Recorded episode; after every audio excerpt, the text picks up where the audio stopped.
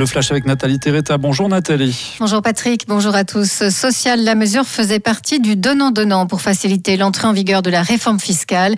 Décidée par le Parlement en pleine pandémie, l'octroi d'un montant de 6 000 francs pour chaque éducatrice et éducateur de la petite enfance allait être octroyé pour 2021. Cette première mesure devait ouvrir la voie à une hausse des subventions aux organismes les employant pour soutenir la valorisation des salaires.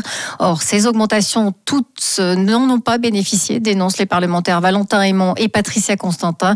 Dans un postulat, ils réclament des explications sur les différences et sur la pratique confirmée que certains employeurs ont retenu les parts patronales sur le dos des salariés.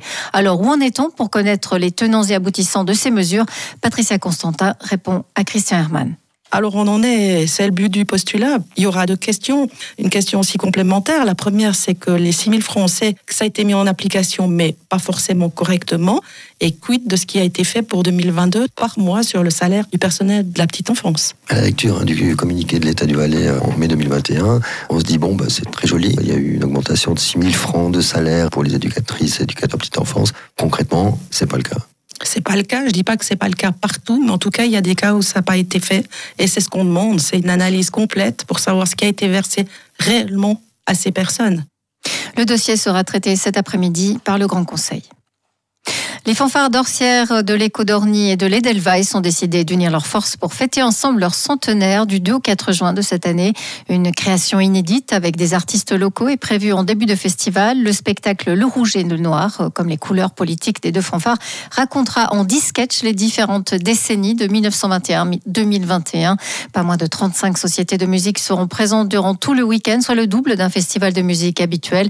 Précisons encore que le groupe français Trois Cafés Gourmands se produira sur lors de ce jubilé.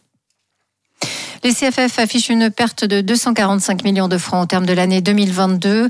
En cause, le revers subi dans l'activité infrastructure énergie et une correction chez CFF Cargo.